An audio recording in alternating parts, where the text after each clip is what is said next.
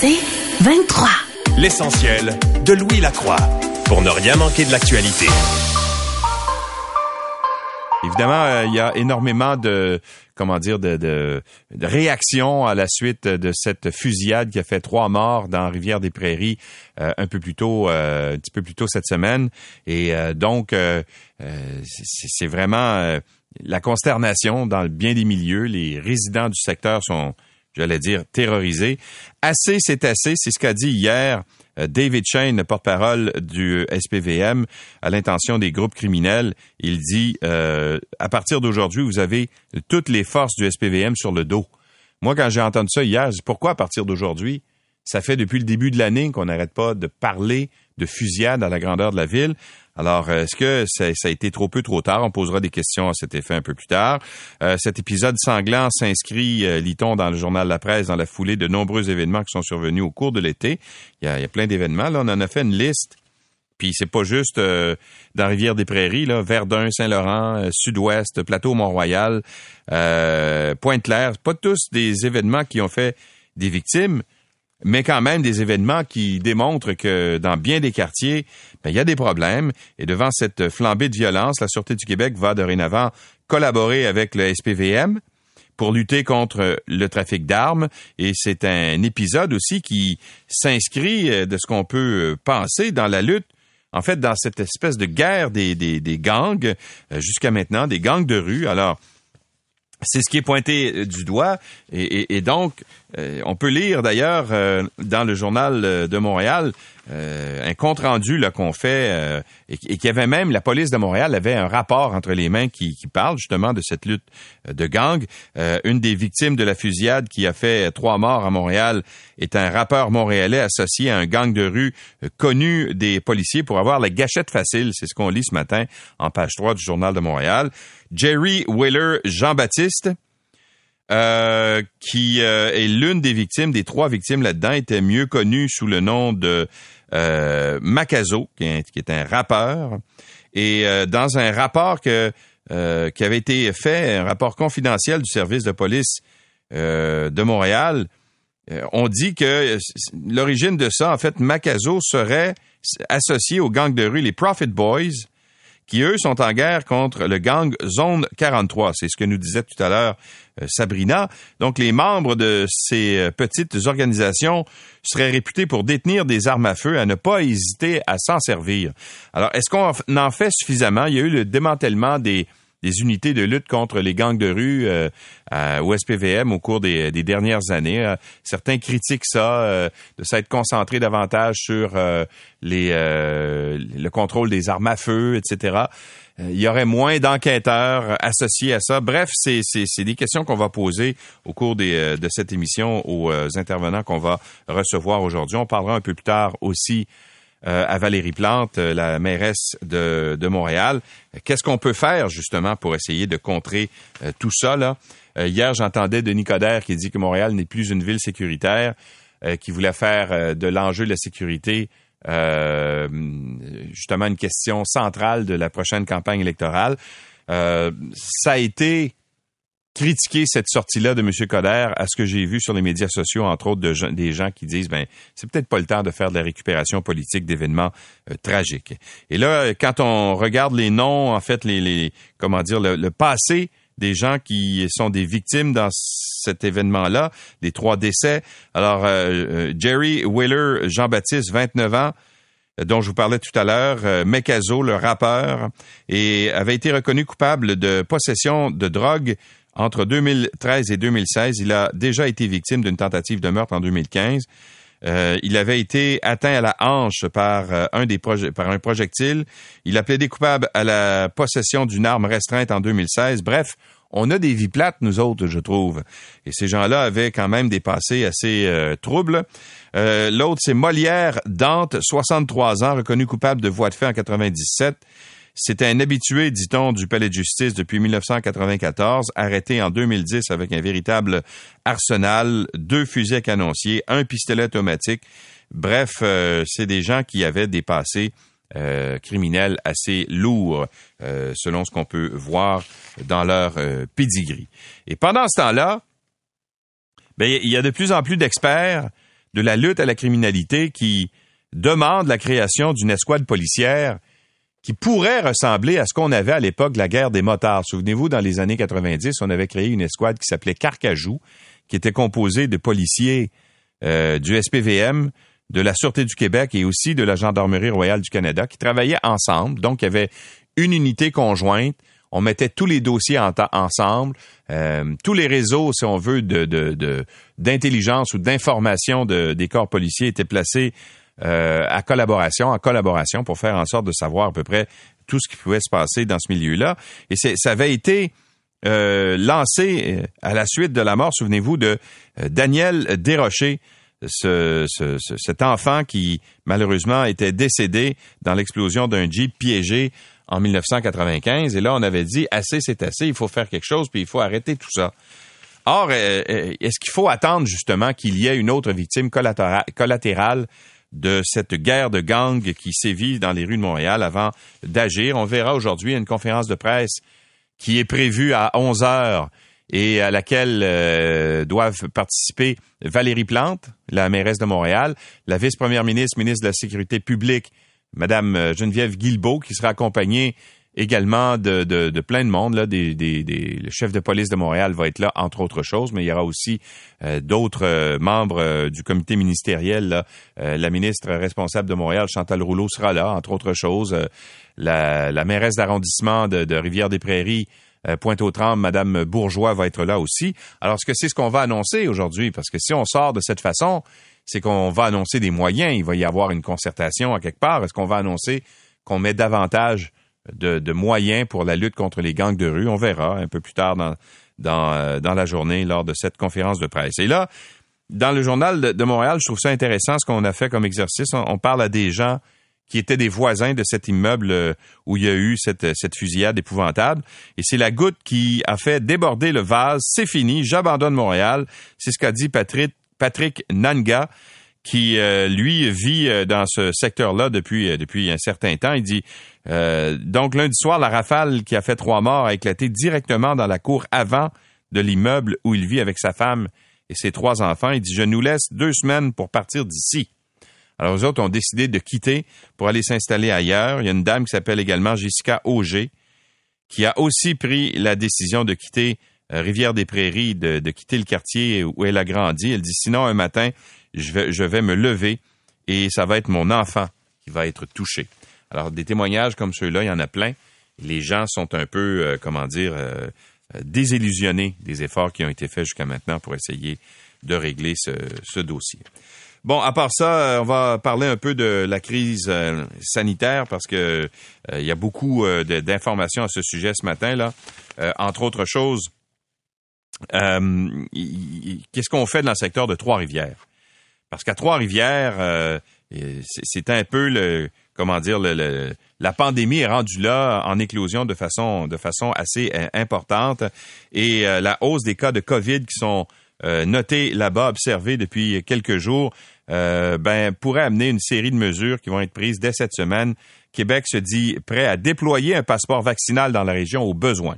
Alors on dit pas quand, mais Jean Boulet, le ministre euh, responsable de cette région, a dit on observe une augmentation de cas inquiétants avec 98 nouveaux cas en quatre jours dans la région. C'est d'autant plus inquiétant qu'on sait que le variant Delta est bel et bien implanté au Québec.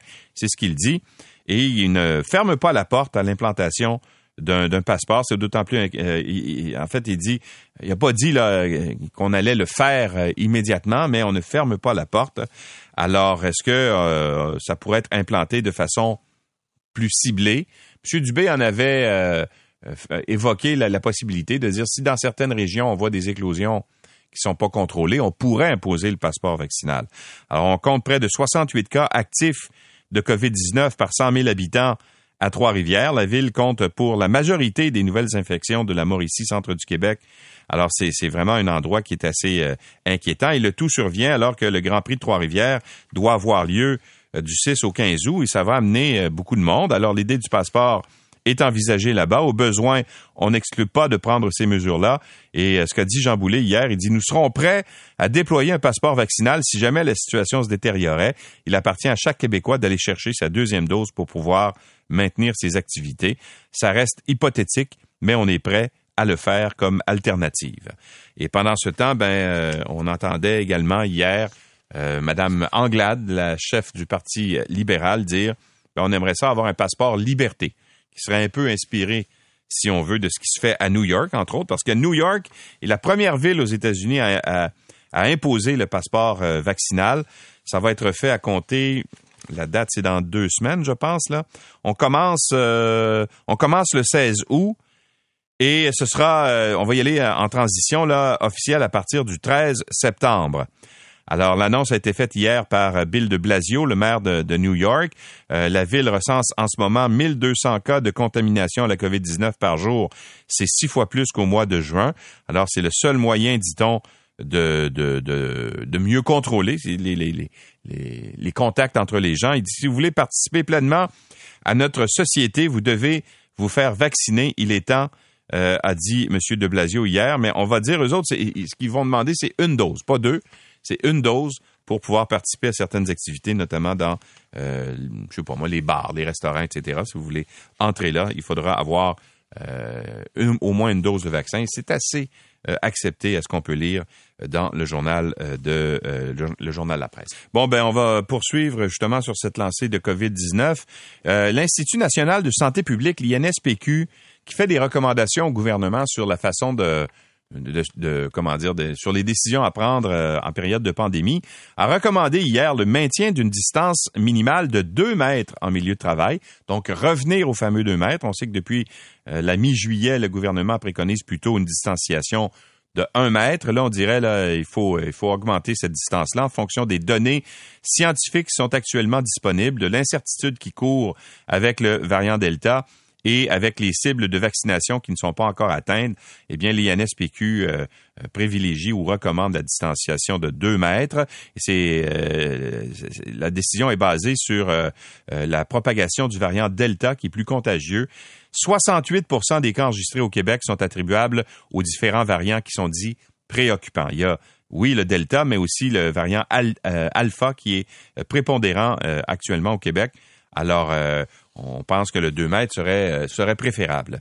Et vous savez que euh, la, ministre euh, la ministre de l'Éducation supérieure, Madame McCann, compte toujours offrir, si on veut, le, le retour en classe en présentiel au Cégep et dans les universités. Euh, il n'est pas question, pour l'instant en tout cas, de porter de masque dans les écoles primaires. Euh, c'est pas cette décision-là n'a pas été euh, reportée. Mais en Ontario hier, on a présenté le, la politique qu'on va appliquer dans les salles de classe lors du retour à l'école dans un mois. Et les étudiants ontariens vont devoir porter le masque, maintenir une distanciation physique à l'intérieur des salles de classe et aussi améliorer on, veut améliorer la ventilation à l'intérieur des salles de classe. Écoutez, c'est des discours qu'on entend au Québec depuis un certain temps. Mais euh, donc, il y aura cependant les activités extrascolaires qui vont être euh, ou parascolaires qui vont être maintenues, euh, même si les personnes en classe vont être, en fait, la présence en classe va être permise. Il y a des familles qui continuent à réclamer euh, que, la, que ça se fasse à distance. Et euh, ce qu'on a dit hier dans le plan qui a été présenté par le gouvernement euh, ontarien, c'est de dire, ben, s'il y a des familles qui, qui, qui, ne veulent pas envoyer les enfants, ils pourront le faire. Il y aura toujours une possibilité de le faire à distance, comme ça s'est fait l'an passé. Il y a des professeurs également qui demandent la réduction de la, de, de, la grosseur, de la taille des salles de classe, justement, pour limiter les contacts. Bon, à part ça, autre conséquence de la pandémie, le nombre sans précédent d'enfants vulnérables euh, en attente d'être pris en charge par la direction de la protection de la jeunesse, la DPJ à Montréal, euh, a augmenté. La, fin du confinement a fait exploser le nombre de signalements euh, et les intervenants doivent mettre les bouchées doubles pour faire face à l'urgence. C'est un dossier dans le journal La Presse ce matin. Le problème, c'est qu'il manque de monde. Il manque d'intervenants à la DPJ en ce moment, puis c'est dur à recruter. 540 enfants sont sur la liste d'attente pour être évalués à Montréal en date du 9 juillet. c'est peut-être plus aujourd'hui. Et ce sont les données qui sont compilées par le CIUS du centre-sud de l'île de Montréal. C'est du jamais vu. Le nombre d'enfants en attente aurait même atteint 563 à Montréal euh, un petit peu plus tôt euh, cet été. Alors, euh, Et, ce qui est inquiétant aussi, c'est que sur la liste d'attente, il y a des signalements euh, de code 3 qui sont un peu moins urgents, mais dont normalement euh, on impose une évaluation en trois jours. Et là, on pense qu'on a dépassé ces délais-là parce qu'on n'a pas suffisamment de monde euh, pour pour pouvoir faire les justement ces, ces vérifications là. Il manque énormément de gens dans le réseau de la DPJ, pas seulement à Montréal, mais à la grandeur du Québec. C'est très difficile de recruter des gens parce que évidemment les les conditions euh, dans lesquelles ces gens-là travaillent, ben, ça fait euh, en sorte que c'est extrêmement difficile. Tiens, sur le plan économique, c'est la fin du WIPET québécois. Écoutez, c'est une institution, le WIPET au Québec. Ça a été inventé, je savais même pas ça, moi. Le WIPET, ça a été inventé par la compagnie Vio en 1901. Ça s'appelait Biscuit Empire à l'époque, mais ça a été acheté par Vio par la suite. Alors, le fameux euh, biscuit en guimauve enrobé de, chocolat ne sera plus fabriqué au Québec euh, bientôt. L'usine Dare de Saint-Lambert, où on fabrique les fameux Whippets depuis des décennies, va licencier en octobre euh, sa première vague d'employés avant de fermer l'établissement pour déménager la production en Ontario. Ça devrait être complété le 22 janvier 2022. Actuellement, il y a 170 employés qui travaillent là-bas. En 2019, il y en avait 275. Et là, ben, Dare prévoyait de, de fermer l'usine en juin 2020, mais euh, la pandémie a retardé, euh, si on veut, la fermeture. La COVID aurait ralenti le déploiement des machines nécessaires euh, en Ontario pour pouvoir reprendre la production. Donc, on a maintenu l'usine ouverte chez nous. Mais là, ça va être chose conclue. L'usine de Saint-Lambert avait été inaugurée en 63. Bref, des gens, des salariés qui vont se retrouver malheureusement au chômage et qui va faire en sorte que bon, le WIPET ne sera plus québécois, mais sera bien ontarien à compter de janvier prochain. Et ça, ben, c'est assez particulier quand même. Vous vous souvenez de Michel Brûlé, euh, l'éditeur Michel Brûlé qui est décédé au Brésil il y a quelques semaines, eh bien, on n'a toujours pas, le directeur des poursuites criminelles et pénales, le DPCP, n'a toujours pas obtenu la confirmation que Michel Brûlé est bel et bien décédé dans un accident de vélo au Brésil. On se souvient que le 31 mai dernier, l'annonce du décès de M. Brûlé avait euh, surpris euh, beaucoup les gens parce que M. Brûlé était en attente de sa sentence pour une cause d'agression sexuelle dont il avait été trouvé coupable. Il était au Brésil, devait comparaître par visioconférence, puis finalement, ça n'avait pas fonctionné. La famille disait, ben non, le problème, c'est que la connexion ici est pas très bonne, puis on n'est pas capable techniquement de se brancher. Or, quelques jours plus tard, il aurait été victime il aurait parce qu'on n'a pas de confirmation officielle de son décès d'un accident de vélo. Il est décédé. Ce serait cassé le cou, selon son frère Martin Brûlé, chez qui l'éditeur euh, demeurait à Guarapari au Brésil. Alors il se serait cassé le cou euh, au cours d'une euh, balade en, vélo. Il a fait une chute et il est décédé. Et donc le DPCP souhaite toujours avoir une attestation de décès officielle. On dit que les documents ont été envoyés, mais qu'on doit les faire traduire parce que euh, on parle portugais là-bas, donc on veut faire traduire les documents pour être certain qu'ils sont bel et bien euh, véridiques, bel, et bien euh, légaux, ces, ces documents-là. Alors, donc, on n'est pas en mesure encore à ce jour, quelques mois après le décès présumé de Michel Brûlé, de, de prouver en fait qu'il est bel et bien décédé maintenant. L'essentiel de Louis Lacroix, pour ne rien manquer de l'actualité.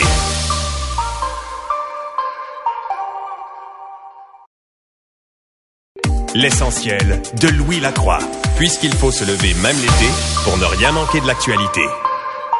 Après la fusillade qui a fait euh, trois morts euh, lundi soir, des voix s'élèvent pour que la police euh, en fasse plus pour lutter contre les gangs de rue. La population de Rivière-des-Prairies, notamment, est, terrorisée. plusieurs songent même à quitter le quartier. On peut lire des témoignages ce matin dans les différents quotidiens.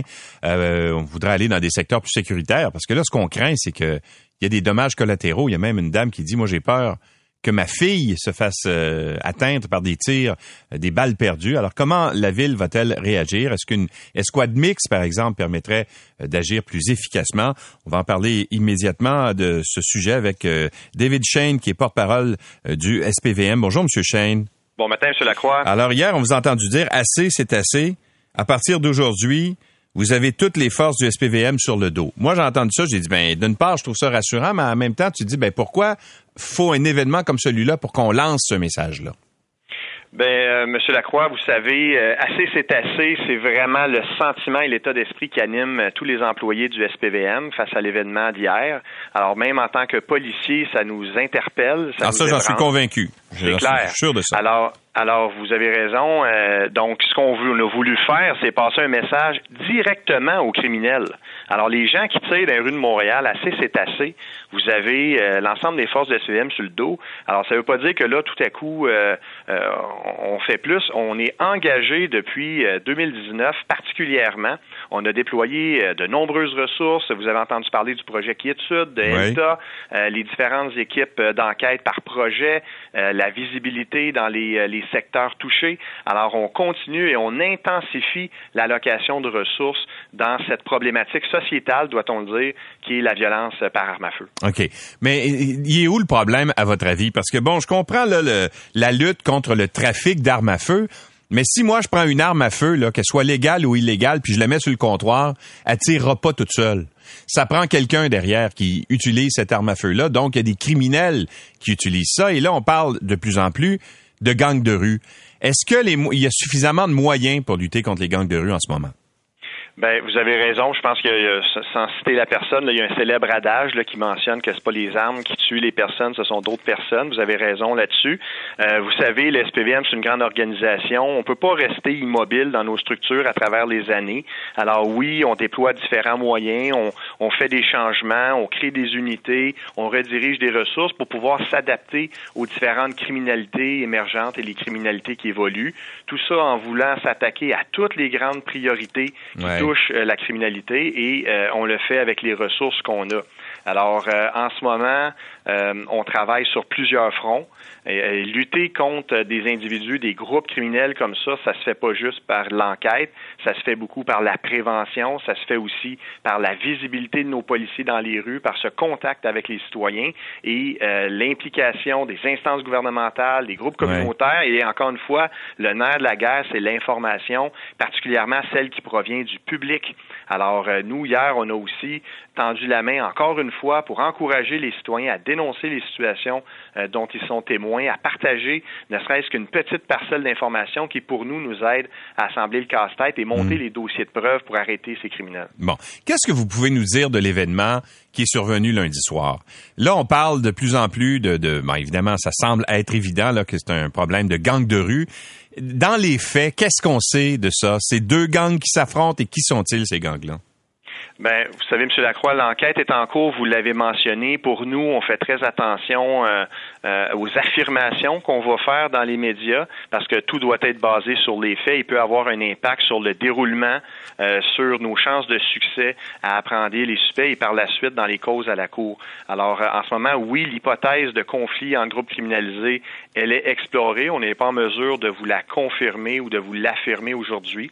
Mais chose de sûre, c'est que cet événement là concerne ce qu'on appelle en anglais l'expression drive-by shooting, euh, où est-ce qu'il y a des, euh, des, quelques dizaines de coups de feu qui ont été tirés vers l'appartement 2 euh, de, du 9301 boulevard Perra et que cinq individus, cinq hommes ont été touchés, dont trois sont décédés, tous des individus qui étaient connus de ouais. service policier. Bon, là, dans, dans le journal de Montréal ce matin, on avance que c'est ce serait un conflit entre les Profit Boys, dont faisait partie une des victimes, euh, et, le, gang Zone 43. Ça, vous connaissez l'existence de ces, groupes-là. Est-ce que c'est effectivement des hypothèses que vous, que vous euh, étudiez en ce moment?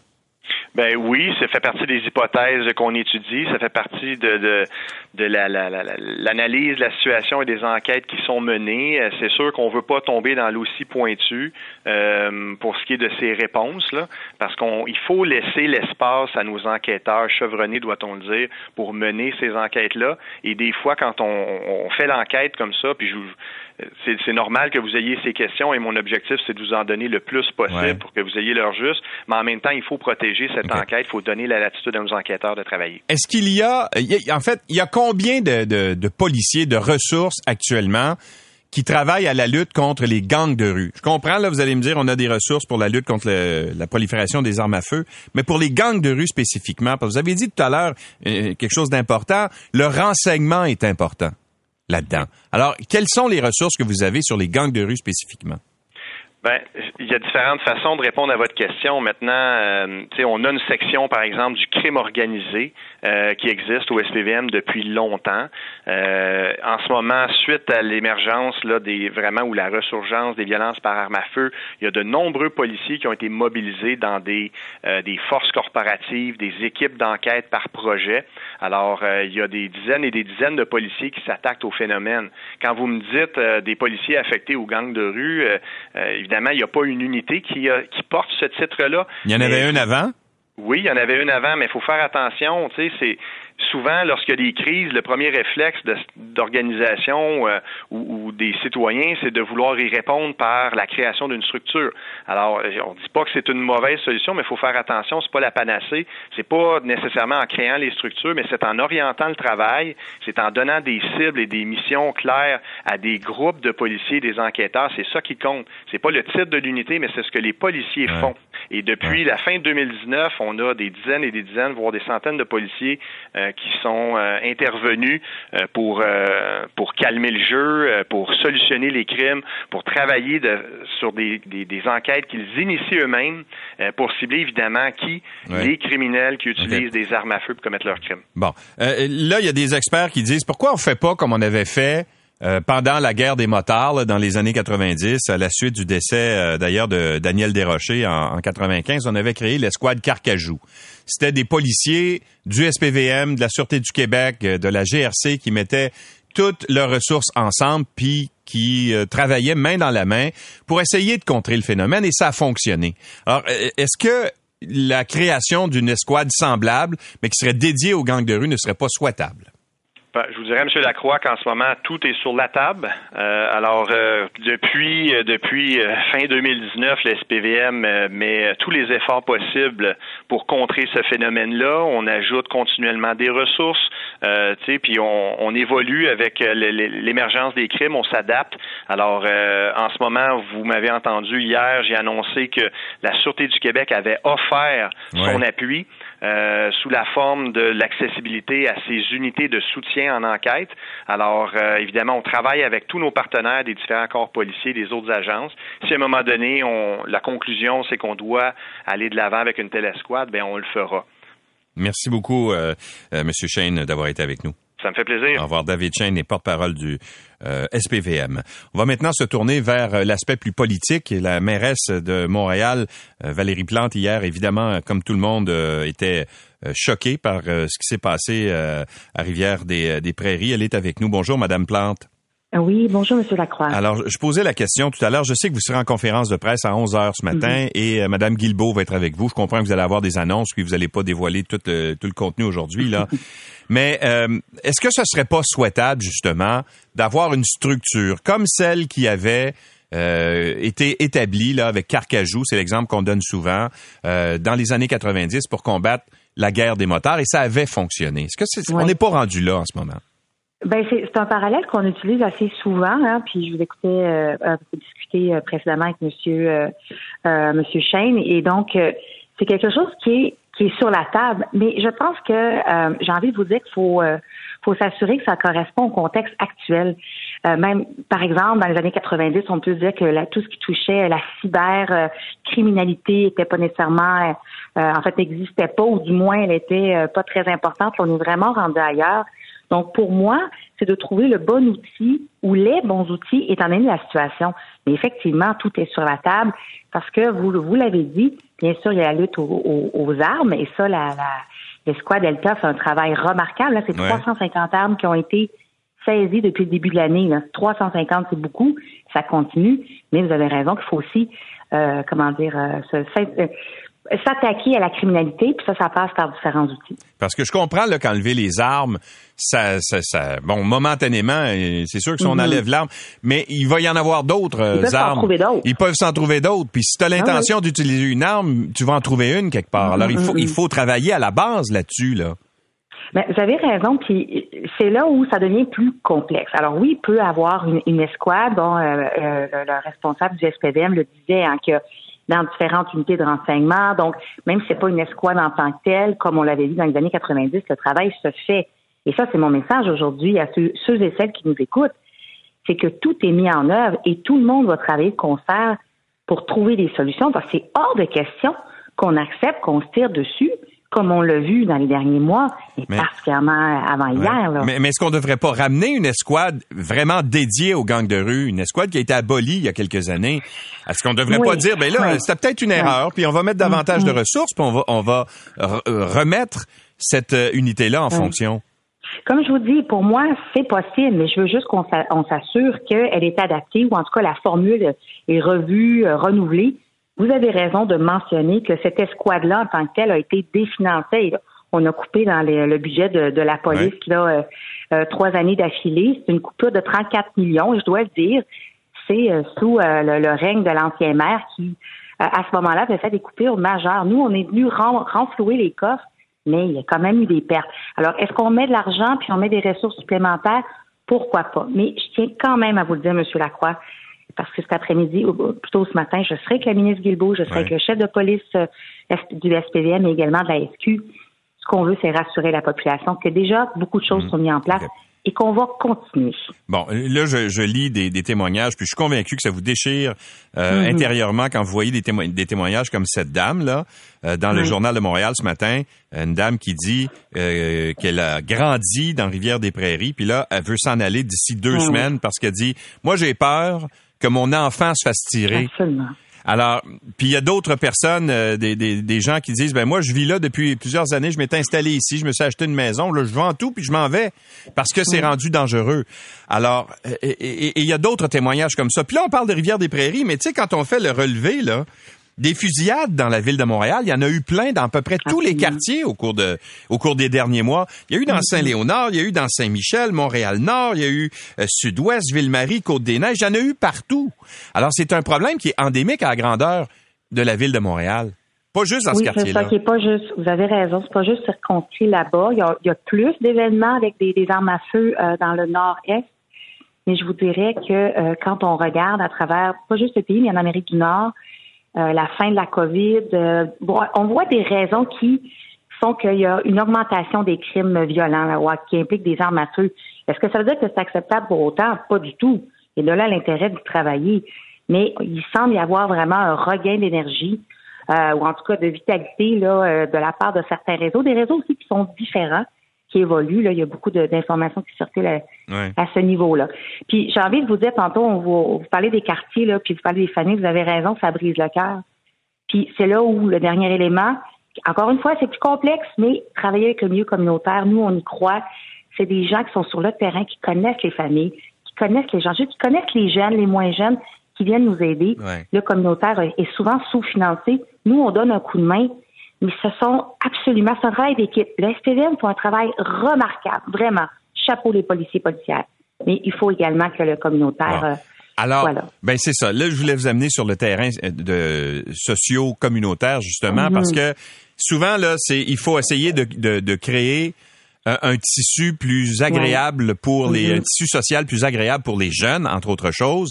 Entre autres euh, bon on parle souvent de, de réduire les, les coûts dans des quartiers plus défavorisés où il y a des gens qui ont moins de moyens par exemple pour accéder aux loisirs que ce soit euh, du sport que ce soit des activités culturelles etc est-ce que vous prévoyez, et là je vous parle pas de, de campagne électorale, là, mais est-ce que la ville, parce que je veux pas aller tomber dans le politique euh, comme, est-ce qu'il y a des investissements qui sont prévus pour justement augmenter les loisirs qu'on peut faire, occuper les jeunes, les sensibiliser à différentes choses, à, la violence, etc., dans ces quartiers-là qui sont plus problématiques?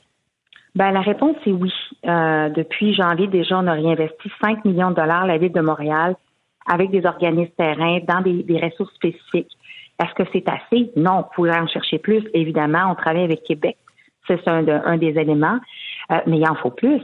Et, c'est vrai que quand on se promène dans certains quartiers, je veux pas généraliser non plus, mais on voit qu'il manque d'infrastructures pour garder le monde occupé, pour qu'ils s'approprient leur quartier, pour qu'il y ait un sentiment d'appartenance.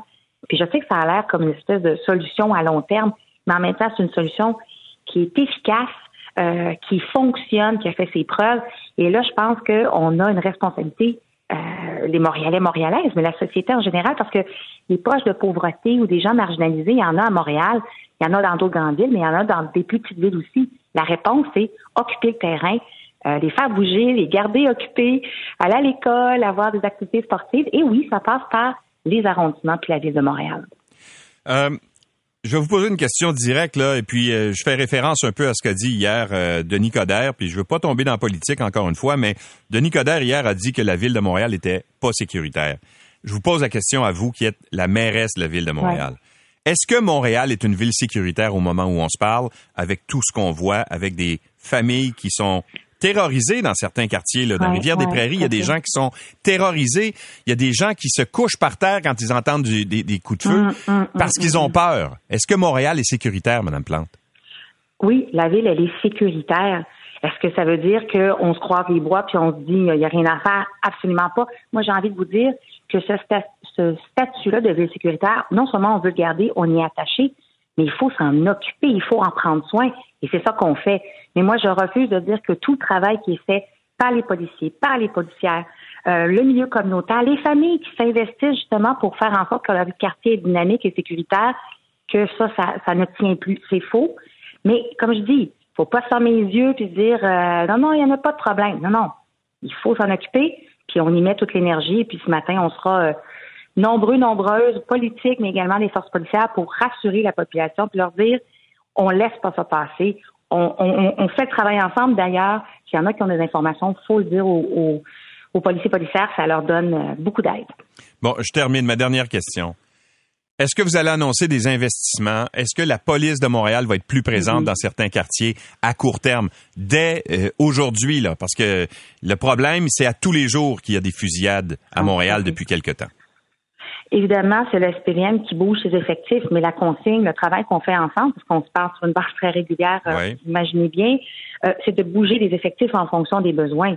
Euh, récemment aussi, il y a eu une, des sommes supplémentaires pour aller chercher de nouveaux policiers policières pour les ramener, augmenter les cohortes, comme on l'appelle. Il faut savoir qu'il y a toujours plus de policiers qui partent à la retraite que le renouvellement n'est pas nécessairement facile. Donc, on travaille avec le, je travaille avec le, chef de police pour changer la donne, pour qu'on soit toujours plus euh, mieux équipé. Et puis, au niveau des investissements, il y a eu ELTA. Le gouvernement du Québec a pris ses responsabilités. Nous aussi, j'en suis très fière. On va mettre les ressources là où c'est nécessaire. Je vous dis, euh, la sécurité, en fait, il n'y a pas de place pour les, les groupes criminalisés. On les laissera pas faire. Madame Plante, merci beaucoup. On va attendre avec impatience votre euh, conférence de presse de ce matin. Merci d'avoir été avec nous. Merci. Très apprécié. Bonne journée à vous. Au revoir. Valérie Plante est la mairesse de Montréal. L'essentiel de Louis Lacroix. Puisqu'il faut se lever même l'été pour ne rien manquer de l'actualité. On va immédiatement s'entretenir avec Gaston, euh, le docteur Gaston Dessert, qui était épidémiologiste à l'Institut national de santé publique du Québec. Bonjour, Monsieur Dessert. Bonjour. Alors, quand vous voyez les, données, entre autres, euh, dans le secteur de Trois-Rivières, est-ce que c'est quelque chose qui vous inquiète en ce moment? Ben, en fait, je pense que la, tendance qu'on voit à Trois-Rivières, on la voit aussi dans d'autres régions. Là. Puis euh, au niveau du Québec, on voit euh, clairement que les 20-29 ans sont le groupe d'âge qui a la croissance la plus rapide, euh, suivi des 30-39 ans. Donc ça, c'est certain que je dirais en soi, là, cette tendance-là, oui, on la voit beaucoup à Trois-Rivières, mais on la voit aussi dans d'autres régions du Québec et globalement, euh, la montée dans ce groupe d'âge-là, euh, elle est très rapide. Alors, c'est quoi la solution? Je, voyais hier, là, on parlait entre autres, euh, ben, il y a des commerçants dans le secteur, dans le centre-ville de Trois-Rivières. Moi, je salue leur initiative d'ailleurs, qui ont dit, nous autres, on va fermer nos commerces. Des restaurateurs, volontairement, ils n'ont pas attendu d'avoir euh, l'avis de quiconque, la santé publique ou de l'INSP, de, la CNESST ou quoi que ce soit. Ils ont dit, nous, on est conscient que chez nous, il y a un problème, on ferme nos commerces. Moi, je trouve que ça, c'est une attitude qui est très responsable. Est-ce que l'imposition d'un passeport vaccinal euh, régional serait une solution? Euh, moi, moi, je pense qu'il ne faut pas aborder ça au niveau régional. Je pense que euh, le problème qu'on voit, il n'est pas à Trois-Rivières, il n'est pas dans la région de Mauricie, centre du Québec. C'est un, problème qui est généralisé à l'ensemble du Québec. Donc, on a une sous-vaccination dans toutes les régions du Québec pour les personnes de moins de 40 ans. Donc euh, ça, c'est un constat. les gens de ce groupe d'âge-là qui, qui avaient euh, choisi de se faire vacciner sont venus pour leur première dose, puis déjà depuis plusieurs semaines, là, ça stagne au niveau de l'augmentation des gens qui reçoivent leur première dose. Donc, il y a clairement un problème qu'il va falloir euh, résoudre. C'est-à-dire que chez les gens de, de 50 ans et plus, là, on a 90% et plus qui ont reçu une première dose, puis la deuxième dose, ça monte en flèche aussi. Mhm. Donc, ça va bien pour euh, les, les, les, personnes, euh, je dirais, là, de, de, plus de 40 ans, mais c'est vraiment en bas de 40 ans là, où le problème, encore une fois, oui, là, ça monte actuellement euh, à Trois-Rivières, mais ça monte aussi ailleurs. En Estrie, on voit des montées et, et, et, partout, là, c'est le groupe des plus jeunes qui est non vacciné, c'est là où la montée est la plus rapide. Bon, est-ce que c'est le, variant Delta qui est, qui est responsable de tout ça à votre connaissance? Parce que, bon, on parle du 68% des cas enregistrés au Québec seraient attribuables euh, aux variants, euh, aux différents variants là, qui sont préoccupants, notamment le variant Alpha qui serait prédominant. Mais est-ce qu'on voit le Delta augmenter de façon plus rapide depuis quelque temps? Ben, le Delta est en train de prendre tranquillement euh, la place, là, et, immanquablement, là, au cours des, prochaines semaines, ça va devenir le, variant qui va être prédominant. Donc ça, c'est une tendance là, qui, qui est amorcée déjà depuis plusieurs semaines. Euh, on est parti d'un niveau qui était très bas, ça augmente. Je peux pas vous dire à combien on est rendu aujourd'hui, mais ça augmente et, euh, certainement là, rendu au mois de septembre, le, variant Delta devrait être rendu la majorité des cas. Donc, le Delta joue un rôle, mais euh, je dirais le, variant alpha, il est quand même contagieux aussi. Et, ce qu'on voit là, c'est, essentiellement donc euh, la propagation parce que je dirais les gens se, voient beaucoup plus maintenant que ce qu'ils se voyaient euh, évidemment avant l'été. Et bon, malheureusement, les gens qui, qui se rencontrent sont beaucoup des gens qui sont plus jeunes, pas vaccinés et, en grand nombre. Donc là, euh, c'est des, des, mhm. des, conditions de transmission euh, extrêmement favorables. Fait que là, est-ce que qu'est-ce qu'on doit faire? Puis moi, je pense que le passeport régional, là, euh, ça serait manquer le bateau de dire on va s'occuper juste de la région de Mauricie-Centre du Québec. C'est le problème qu'on voit partout. Et, et moi, je, je pense qu'on doit vraiment essayer d'avoir quelque chose où là, je dirais, le, la, tolérance à la non-vaccination devient, euh, je dirais, là, euh, beaucoup plus faible, puis qu'on doit trouver vraiment des mesures pour que ça s'améliore. OK, mais donc si on l'imposait à grandeur du Québec, ce serait une meilleure solution? Ben, je pense que encore une fois, là, il y a plusieurs façons de, de, le voir. En fait, on peut voir, euh, on peut appeler ça le passeport, mais c'est sûr qu'on peut dire il y a certaines activités qui seront des privilèges. Je veux dire, si vous n'êtes pas vacciné, ben évidemment, vous êtes un plus gros risque et euh, vous n'aurez pas l'accès. Est-ce que c'est un passeport? Est-ce que c'est et, les employeurs peuvent jouer un rôle important. Je veux dire, mm-hmm. les, les 20 à 39 ans, c'est des gens qui travaillent pour la grande majorité d'entre eux. Euh, les, les, les, lieux au niveau de la formation euh, peuvent demander euh, que les gens soient vaccinés. Il y, a, toutes sortes de choses qui sont possibles. Maintenant, le gouvernement va décider là quelle est l'approche qui va le privilégier, mais mais c'est clair qu'on ne veut pas se retrouver dans une société où on est terriblement perturbé par une montée très rapide euh, des cas et, évidemment on, est au début du mois d'août là ça va empirer à partir du mois de septembre. Bon, depuis le 12 juillet, euh, on avait euh, en fait on a abaissé si on veut la, distance sociale entre les gens qui sont sur le milieu de travail. Avant c'était 2 mètres, c'est rendu un mètre. Et là, je vois que l'INSPQ recommande le maintien d'une le retour en fait aux, 2 mètres. Ce serait important de le faire pour éviter la propagation au milieu de travail? Ben, je pense que, euh, encore une fois, cette, cette mesure-là, bon, d'abord, euh, c'est certain que la question de est-ce que le virus, euh, il, a, il, a, il, a, perdu sa contagiosité, puis là, on peut se tenir à un mètre l'un de l'autre, la réponse est non, hein, c'est pas ça. la décision de parler d'un mètre, c'est une décision qui est basée sur la tolérance au risque. Hein, si on dit, bon, on sait qu'il y a, plus t'es proche, plus il y a de transmission, plus t'es loin, moins il y a de transmission. Il y en a plus à un mètre qu'il y en a à deux mètres. Et euh, évidemment, dans le milieu de travail, euh, bon, euh, on peut dire, bon, on veut pas que les milieux de travail soient propices à la transmission. Et, vraiment, si ce qu'on veut, c'est garder les milieux de travail sécuritaires, ah. ben, si les gens sont vaccinés, je dirais, en presque totalité, les problèmes, on n'en aura presque pas. Maintenant, s'ils sont pas vaccinés, ben, de garder deux mètres, c'est certainement une bonne mesure pour se protéger. Alors, est-ce qu'on est allé trop vite en réduisant à un mètre? Ben, je sais pas si on est allé trop vite. Encore une fois, là, le, gouvernement, c'est lui qui, qui, qui dirige euh, la façon dont notre société va euh, tolérer des risques et, fonctionner. Et je pense que, euh, en fait, c'est certain que durant la, période de l'été, on voyait les cas baisser, baisser, et ça avait l'air donc quand même, je dirais là, une, belle situation. Le problème, c'est que ben, c'est reparti à la hausse, et, et on sait que malheureusement, euh, les conditions qui vont prévaloir au, début du mois de septembre sont des conditions qui vont empirer la transmission parce que on recommence l'école, euh, les conditions estivales qui sont défavorables généralement au virus vont être parties, puis là c'est l'automne, puis ça va repartir. On va avoir de plus en plus de delta. Et, et donc, toutes ces conditions-là vont s'additionner ou se multiplier pour faire que ce qu'on voit déjà, va empirer. Donc hmm. là, euh, c'est à ce niveau-là où, si on veut prévenir, ben évidemment, deux mètres, là, c'est plus sécuritaire qu'un mètre. Monsieur Dessert, merci d'avoir été avec nous. Merci à vous. Bonne journée. Au revoir, le docteur Gaston Dessert est épidémiologiste à l'Institut national de santé publique du Québec. L'essentiel de Louis Lacroix pour ne rien manquer de l'actualité.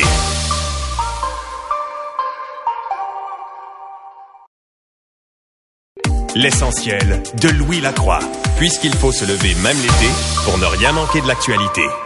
Ben, on va justement parler euh, de ce euh, passeport vaccinal ou de ce passeport liberté, comme l'a appelé hier euh, la chef du Parti libéral, Dominique Anglade, sur sa page Facebook, où elle dit, elle se dit en faveur de ce qu'elle appelle un passeport liberté. elle dit un passeport vaccinal qui permettrait d'encadrer les activités auxquelles les personnes non vaccinées pourraient participer en cas de quatrième vague. Bonjour, Madame Anglade. Bonjour, M. Lacroix. Alors, essentiellement, c'est ce qu'avait proposé euh, M. Dubé là, en conférence de presse en début d'été, lorsqu'il a dit, ben oui, le passeport vaccinal, on pourrait le faire à compter du 1er septembre si jamais on devait tomber en quatrième vague. Est-ce que vous pensez qu'on est rendu là? Bon, on est rendu là c'est ça, je veux dire, le message que l'on envoie maintenant, c'est de dire, euh, c'est pas de se demander si oui ou non on en a besoin.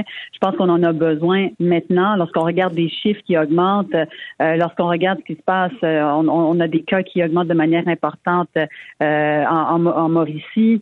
on sait qu'il va y avoir une, une, une, accélération des interactions avec la rentrée des classes. Donc, tout pointe dans la même direction. Donc, on n'a pas besoin d'attendre pour se dire, est-ce qu'on devrait l'implanter, attendre comment évoluent les choses. On devrait tout de suite lancer le message puis établir les lignes directrices euh, par rapport euh, par rapport à ça. Donc vous, euh, attendre en fait même parce que là c'est même hier on entendait Jean Boulet à Trois-Rivières dire ben on l'exclut pas mais il y a toujours pas de décision de qui, qui, qui est prise. Ce que vous souhaitez c'est qu'on prenne une décision, qu'on arrête de dire ben peut-être qu'on va le faire, peut-être qu'on le fera pas, on va voir, qu'on prenne la décision maintenant. Exact, exactement. Puis quand j'entendais Jean Boulet dire ben, on va voir ce qui se passe dans les prochaines semaines, je rappelle qu'il y a le Grand Prix de Trois-Rivières qui s'en vient, il y a des milliers de personnes qui vont être présentes.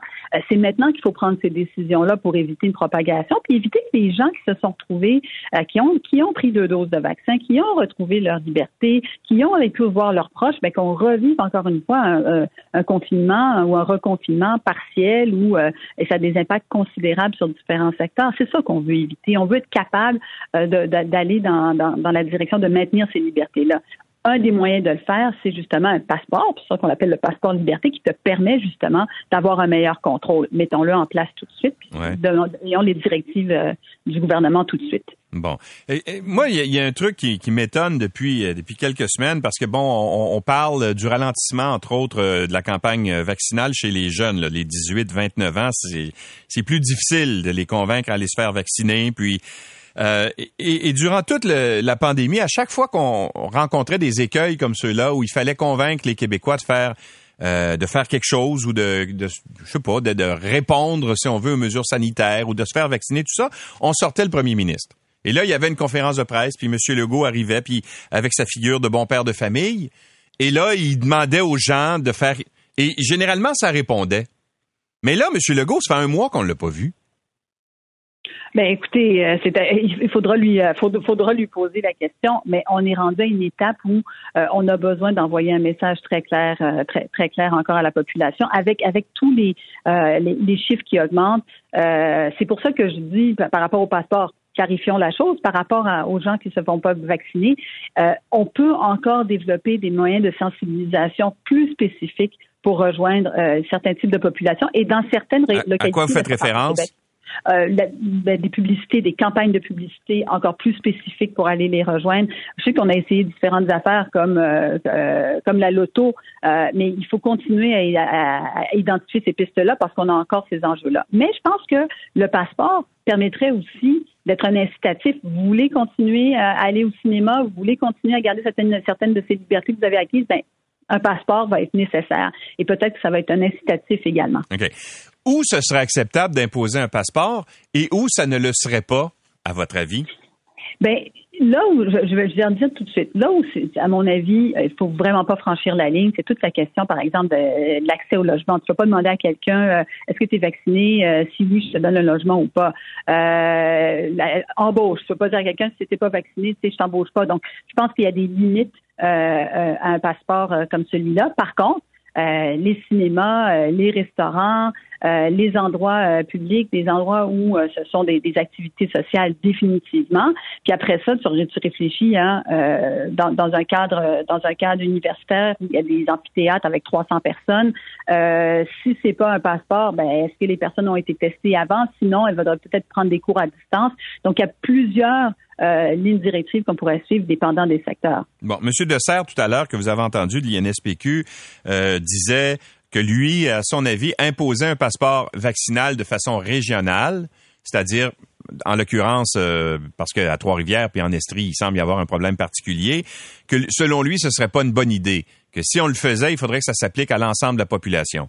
Dans les circonstances, quand on voit le taux de propagation du virus dans le secteur de Trois-Rivières, dans le centre-ville notamment, est-ce que ce serait pas une bonne idée d'arriver puis de dire, ben, on l'impose maintenant?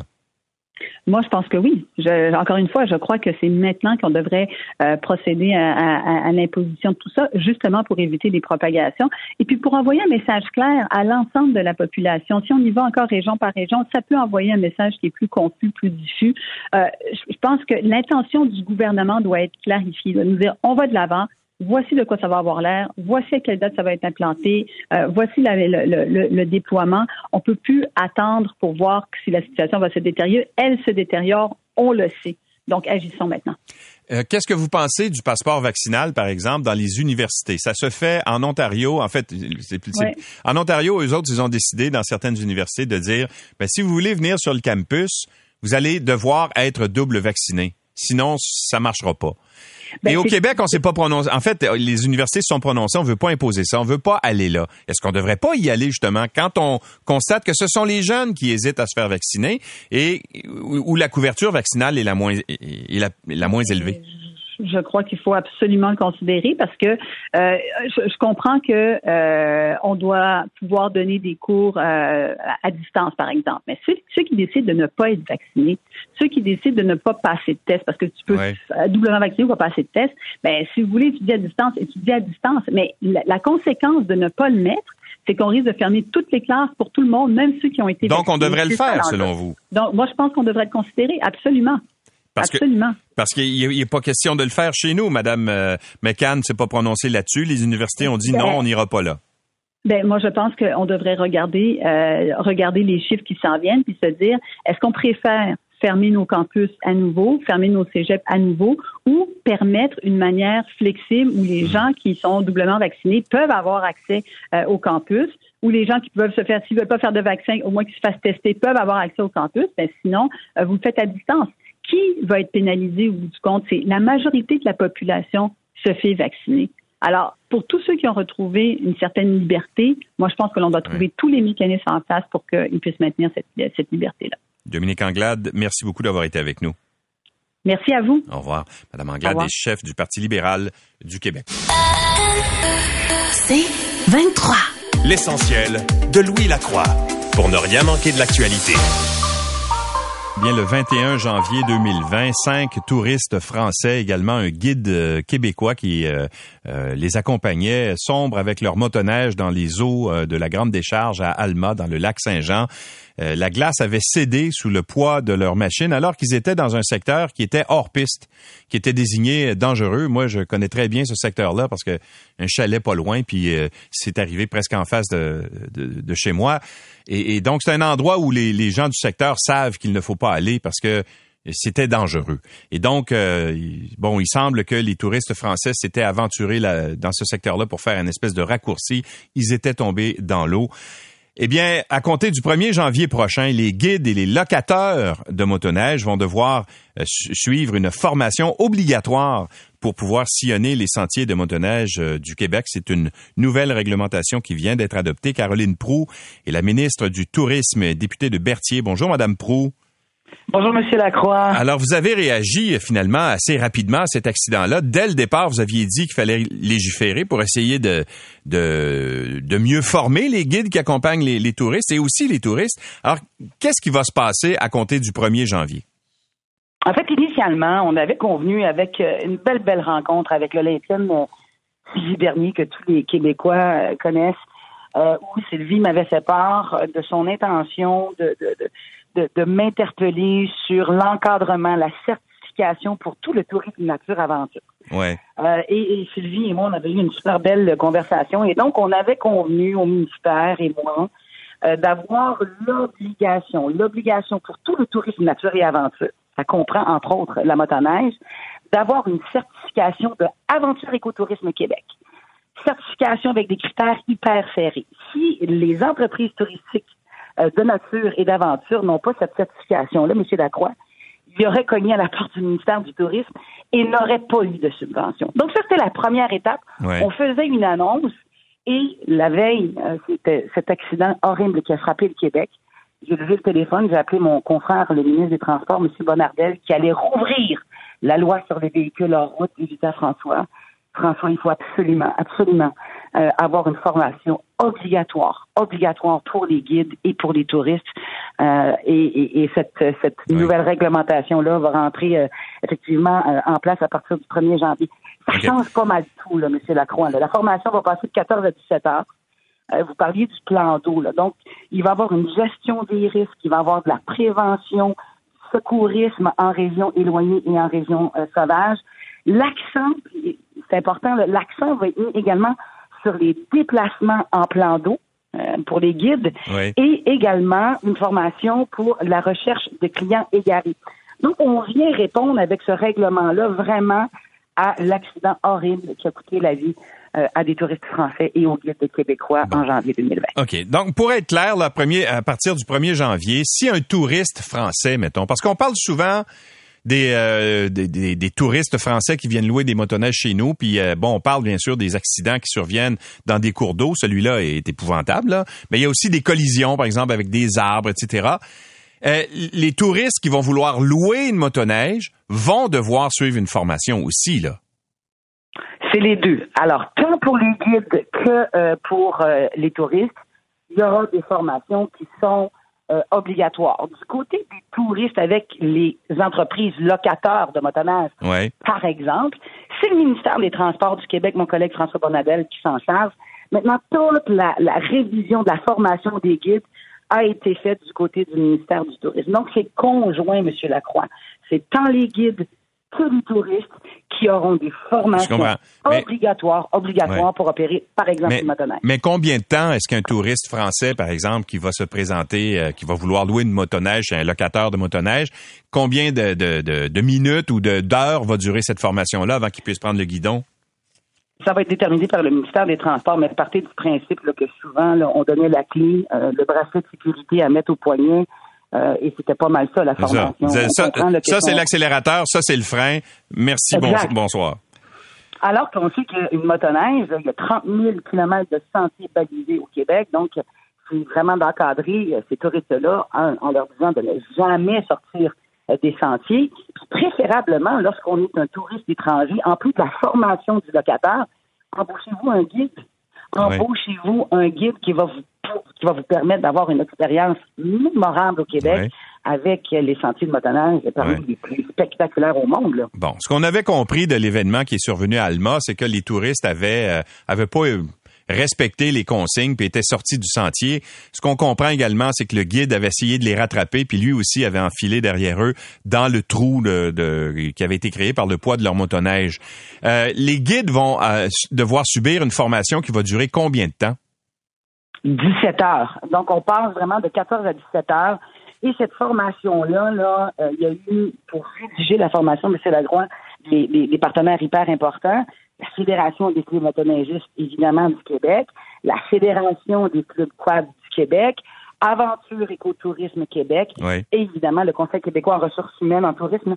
Mais tous ces gens-là se sont assis à la table pour donc avoir cette formation-là obligatoire qui passe de 14 à 17 heures, gestion du risque, prévention, secourisme en région éloignée et en région sauvage. On comprend que faire de la motoneige sous les pylônes électriques à Laval, c'est une chose. Mais lorsqu'on s'aventure, par exemple, dans les chutes ou dans les monts Valin, c'est pas les mêmes conditions dans lesquelles euh, les gens vont opérer leur machine. Donc, euh, vraiment une formation mhm. qui a été augmentée, recherche de clients égarés. Mais je pense que l'accent aussi sur les déplacements des plans d'eau, euh, c'est une, valeur ajoutée extrêmement importante à la formation qui va être dispensée par les guides, pour les guides. OK. Là, là on parle beaucoup des motoneiges, évidemment, parce que c'est, cet événement-là est dramatique et tout ça. Mais les VTT aussi, c'est-à-dire les, les quads, puis les, ils vont aussi être visés par une, une réglementation semblable. Hein?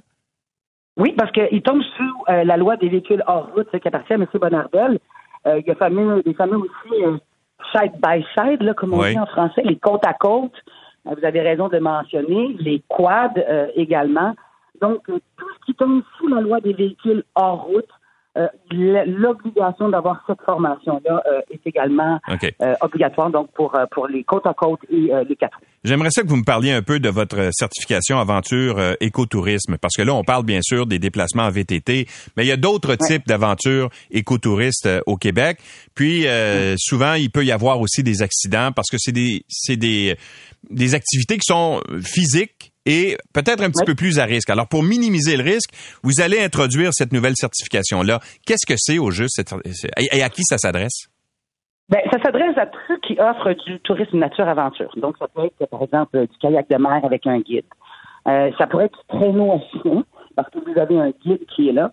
Donc, toutes les entreprises touristiques qui offrent du tourisme nature-aventure, on les invite. Il y en a près de 288 entreprises au Québec qui sont soit certifiés ou sur le point d'être certifiés par Aventure Écotourisme Québec. C'est des, des, critères, vous comprendrez que les critères varient si on est sur du kayak de mer, du traîneau de chien ou de la motoneige. Vous comprenez que là, les critères sont différents. C'est une grille extrêmement serrée euh, où l'évaluation, l'accompagnement est fait par Aventure Écotourisme Québec. Et lorsqu'ils ont, ils ont cette certification-là, ils peuvent être financés par le ministère du Tourisme. Mais ces entreprises-là, elles, elles, vont s'afficher à l'international lors de la réouverture des frontières. C'est important qu'elles disent haut et fort qu'elles sont accréditées qualité, sécurité Québec. Moi, j'invite toutes les entreprises qui ne sont pas encore certifiées, non seulement à le faire pour venir chercher du financement chez nous au ministère du Tourisme, mais également pour s'afficher à l'international en disant que le Québec, dans la pratique de ces activités-là, ben, c'est sécuritaire. parce que par l'événement qui est survenu à Alma n'a pas dû nous donner une très belle image euh, auprès de, euh, de l'industrie touristique française, hein? Ben, ça a été difficile, évidemment, euh, lorsqu'on a un accident de cette ampleur-là. c'est sûr que c'est c'est important de continuer d'opérer de, au ministère du Tourisme en invitant toutes ces entreprises-là, M. Lacroix, à avoir la certification. C'est hyper important pour les guides et pour les touristes. Moi, je, suis vraiment fière. Euh, puis je, je remercie François Bonnardel de toute sa collaboration parce que ça s'est fait en quelques heures. Là. M. Bonnardel m'a dit en quelques heures, oui, Caro, dans la réouverture de la loi sur les véhicules en route, oui, on va mettre une nouvelle catégorie, une, formation obligatoire pour les guides et les touristes. Alors, des accidents comme ceux-là, on ne souhaite plus qu'ils puis la formation, ben, vraiment, c'est un élément central euh, pour euh, afficher le Québec comme destination sécuritaire. Deux sujets rapides, euh, Madame euh, la ministre. Hier, on, avait sur nos ondes, euh, en fait, on parlait avec les gens de la CITQ qui disent, eux autres, nous autres, là, enlever la fameuse classification des étoiles dans l'hébergement, on n'est pas d'accord avec ça parce que eux, ils mhm. pensent que ça va nuire à l'industrie, que ça, que les gens se fient beaucoup à ça et que donc, d'enlever le système d'étoiles qui est chapeauté par l'État, c'est pas une bonne idée. Et vous, vous voulez faire ça dans votre projet de loi 100 qui va être à l'étude au cours des prochaines semaines à l'Assemblée nationale. Qu'est-ce que vous leur répondez? Ben, je leur réponds qu'ils sont bienvenus, évidemment, en, consultation particulière à déposer euh, leur mémoire. Ce que je peux leur dire aussi, c'est que euh, dans les dix dernières années, M. Lacroix, c'est moins de 4% des établissements d'hébergement touristique euh, qui sont passés au-delà de, trois étoiles, donc qui ont changé de catégorie. Nous, on pense que c'est pas au gouvernement du Québec, à travers une grille, qui va dire ben, tu as trois étoiles si tu une commode avec trois euh, tiroirs. Euh, présentement, des murs de béton sont dévalorisés dans la grille qui est présentement en place, alors que certains hôtels décident de passer au béton, d'enlever, euh, par exemple, des tapis. On, croit vraiment que c'est pas le rôle de l'État d'avoir ce système de classification-là. Euh, et on serait très heureux de les entendre en commission parlementaire à partir du 24 prochain. Mais, mais eux autres, ils disent que c'est important parce que les clients se fient à ça. Alors, si, est-ce qu'ils pourraient garder? Est-ce qu'ils pourraient... Euh, êtes-vous contre le fait qu'on affiche euh, une classification de genre-là? S'ils décident de dire, ben OK, mais nous autres, on va le garder, on va s'en faire une, ben, S'ils veulent, faire, s'ils veulent le faire de façon privée, de s'organiser entre eux, moi, j'ai absolument aucun problème avec ça. Euh, je veux juste vous rappeler qu'au Canada, euh, le Québec euh, et en Amérique du Nord est la seule province qui a un système de classification de l'hébergement touristique qui est étatique. alors, dans l'idée aussi de simplifier, pardon, la vie de nos entreprises touristiques, de l'allègement administratif pense que le projet de loi 100 va faire plaisir à de nombreux, nombreux établissements d'hébergement touristique. Et dernière question, Madame Prou, vous en êtes où avec vos concerts, euh, vos concerts tests que vous avez annoncés il y a deux semaines? Est-ce que parce qu'il y a deux semaines, il y avait bon, on n'avait pas euh, de, de, de promoteurs là, qui s'étaient avancés, les gens avaient reçu les documents, on va regarder ça. Est-ce que vous avez reçu des offres? Est-ce qu'on en sait plus là sur ce qu'on va présenter lors de ces deux concerts, un à l'extérieur, l'autre à l'intérieur? Donc, l'appel d'offres euh, va se terminer le 13 août prochain. ce que je peux vous dire, c'est que le ministère reçoit et a reçu euh, des euh, propositions de promoteurs, tant pour le concert extérieur que le concert intérieur. Le processus est en cours. Maintenant, dans les prochaines semaines, on pourra annoncer le protocole, le ou les promoteurs qui ont relevé la main et qui auront eu l'autorisation du ministère du Tourisme. Et après ça, tout le processus de participation des festivaliers, tant en extérieur qu'en intérieur, euh, être communiqué euh, également à ce moment-là. Donc, dans les prochaines semaines. Parce que là, on voit de plus en plus de cas, notamment, euh, bon, on, comprend le, cas de l'Estrie et puis surtout de, Trois-Rivières.